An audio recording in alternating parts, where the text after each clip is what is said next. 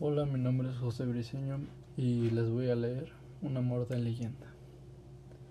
Todo comienza en un antiguo y desconocido pueblo llamado Sentinostli. En él habitaban unas 100 personas lo mucho. Pero eso era lo que lo hacía completamente especial.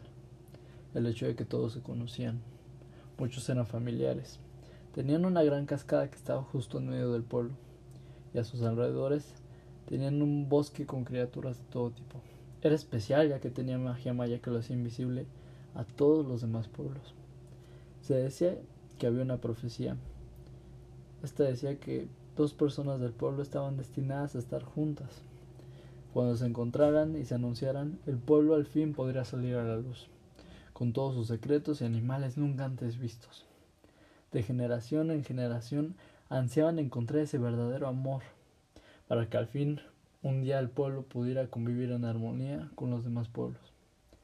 Se hacía un ritual llamado Shiot, que era para que las generaciones jóvenes se conocieran y eligieran una pareja de acuerdo a su corazón.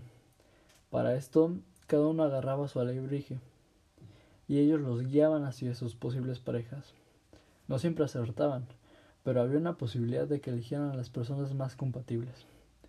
Esto no significaba que se fuera a cumplir la profecía, pero ciertamente era una manera de acercar al pueblo. Nos situamos hasta el centro de la cascada, donde múltiples partes de la cascada en ella se construían las casas de las familias. Como en todas las sociedades había jerarquías. Y en este pueblo la jerarquía consistía en que las familias más fuertes eran las que dirigían y vivían más cerca de la cascada. Los guerreros y estrategas se elegían por la conexión que tenían con sus alebrijes y las habilidades de estos. Por lo general los alebrijes te escogían, ya que se identificaban con su portador, pero también podías atrapar a alguno, y si éste estaba de acuerdo con el portador, se hacía el vínculo.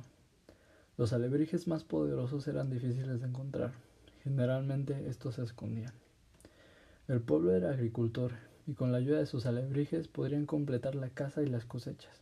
Lo tenían todo, pero al mismo tiempo esas ganas de revelarse al mundo exterior y enseñarles la paz que puede existir si todos viven de acuerdo a las reglas. El lugar más especial era el lago de la cascada, donde había una casa para todos. Era un centro de fiestas y entretenimiento. Nos podemos encontrar con Joe, que era un chico de cabello café y largo, no tan alto y muy flaco.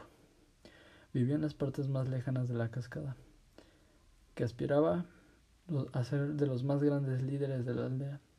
Su padre trabajaba en el campo con su alebrije, al igual que toda su familia. La visión de Joe era muy alta.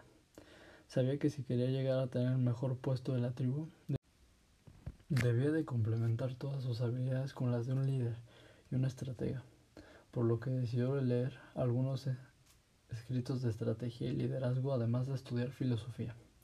Todo esto lo preparaba de manera muy ventajosa. Pero a diferencia de todos los adolescentes, Jo no tenía ningún alebrije. Sabía que podría encontrar un alebrije de los más poderosos gracias a su amigo Kep, que le contó una leyenda acerca de las profundidades de la cascada. En ella habitan los alebrijes más poderosos. Decidió que tenía que conseguir uno antes del shot, para así demostrar sus habilidades. Pero además encontrar la posibilidad de una amada. Por el otro lado tenemos a Gem, una joven rubia, de ojos cafés y alta.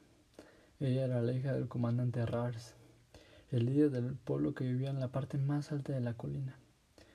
Su madre Jan era la encargada junto con el comandante de preparar el shot y que los jóvenes más valientes mostraran sus habilidades junto a sus alebrijes para cortejar a la hija del comandante y así dar paso a una nueva generación de líderes. Solo que había una cuestión, y es que Gem quería ser una comandante. Y no solo la pareja del comandante. Sus padres no estaban de acuerdo con eso, pero a ella no le importaba. Necesitaba demostrar a sus padres que era capaz de hacer grandes cosas y no de ser solo una cara bonita. Su amigo Kev le dijo que los más grandes alebrijes vivían en las profundidades de la cascada y se decidió a capturar uno de ellos antes del shoot. Una noche antes los dos jóvenes se dirigieron a la cascada. Cada uno entró por un lugar diferente, pero llegaron al mismo punto. Se vieron y se preguntaron uno al otro qué hacían ahí. por lo que los ambos confesaron que estaban ahí por la leyenda.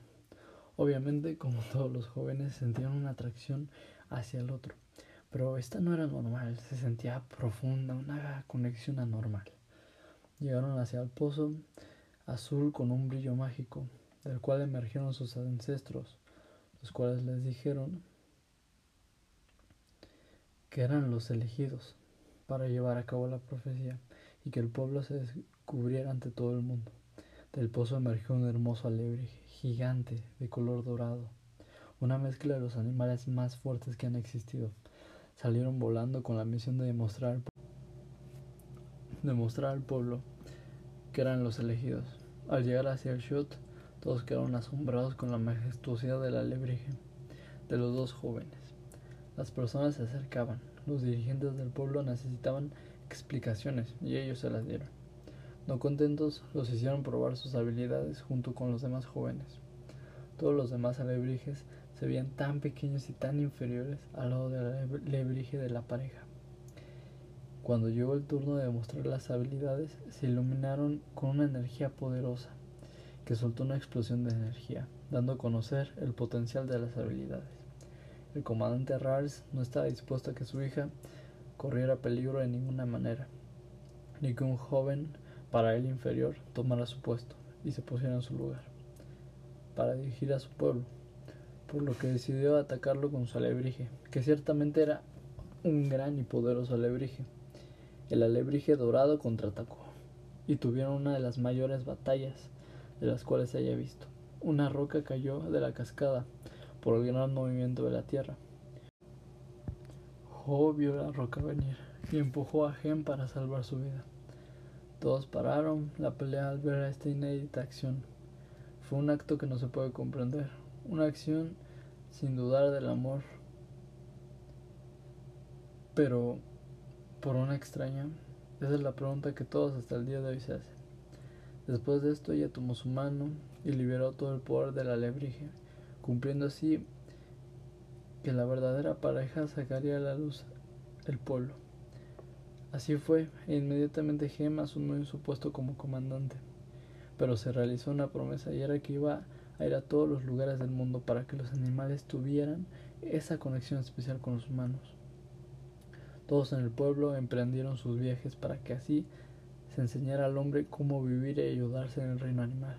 Los alebrijes volvieron a esconderse, pero algunos fueron a ayudar. De ahí emergen las figuras como los dragones y todos los animales mitológicos más extraños. Pero todo es por amor. Y el amor nos mueve a todos, nos hace apasionarnos, nos da un objetivo, una manera de vivir reduce este sufrimiento llamado vida, el cual nos encontramos todos. Y aunque morimos lentamente, el amor también lo puedes encontrar en otro ser, como tu mascota, la cual gracias a todos estos sucesos enlaza una conexión especial contigo, porque te eligió.